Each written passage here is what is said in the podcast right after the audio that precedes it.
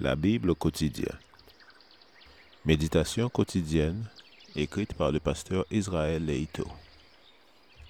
Fais-moi entendre dès le matin ta bienveillance, car je me confie en toi. Fais-moi connaître le chemin où je dois marcher, car j'élève à toi mon âme.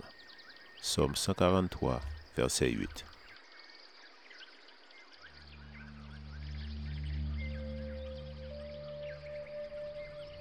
Aujourd'hui, le 7 mai, les apparences sont trompeuses.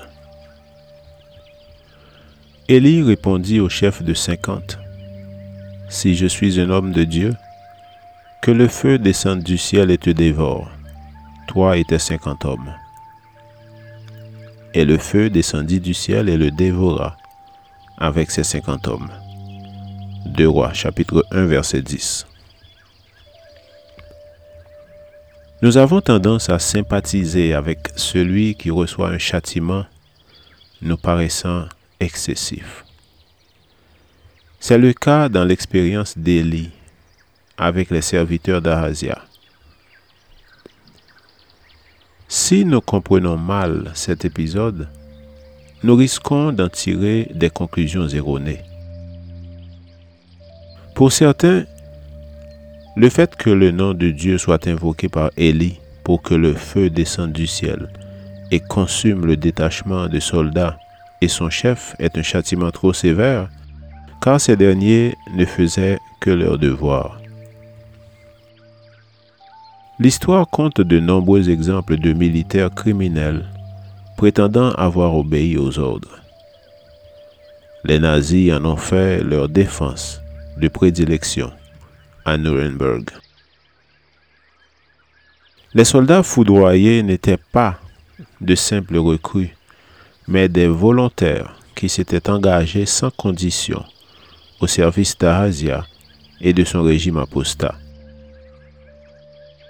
Il est possible qu'ils aient pris le renvoi des émissaires chargés d'aller consulter Baal comme un affront de la part du prophète. En appelant la destruction sur ces deux détachements, Élie ne demandait pas réparation de l'offense qu'il lui avait faite en l'appelant ironiquement homme de Dieu.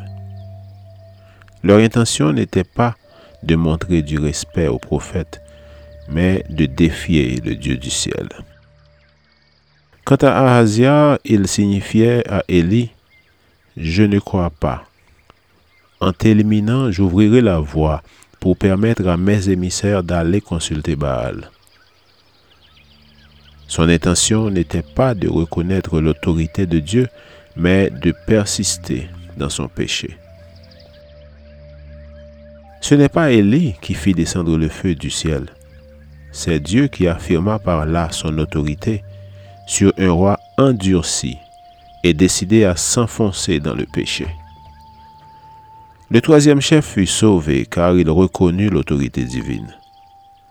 Dieu dut intervenir directement pour obliger Ahazia à écouter le message qu'il lui adressait par l'intermédiaire d'Élie. Les paroles de l'ange à Élie au sujet du troisième chef indiquent que les deux premiers pensaient éliminer le prophète. Dieu ne se réjouit pas de la mort du pécheur. Est-ce que je désire avant tout la mort du méchant? Oracle du Seigneur l'Éternel. N'est-ce pas qu'il se détourne de sa voie et qu'il vive? Ézéchiel 18, verset 23. Cet épisode, loin d'être l'expression de la cruauté ou de la vengeance, témoigne au contraire de la patience de Dieu, de sa miséricorde de sa disposition à tout faire pour le salut du pécheur. Après cet événement et la mort d'Ahazia, le peuple retourna à l'Éternel, l'unique vrai Dieu. Pour nous, une question demeure. Comment et combien de fois le Seigneur doit-il nous parler pour que nous finissions par comprendre son amour et sa miséricorde et que nous parvenions à mener une vie de consécration. Lecture de la Bible pour aujourd'hui. 2 Rois chapitre 1, verset 1, jusqu'au chapitre 2, verset 11. Et dans le Nouveau Testament, 1 Corinthiens chapitre 15, verset 1, jusqu'au chapitre 16, verset 24. Je vous souhaite de passer une excellente journée avec Jésus.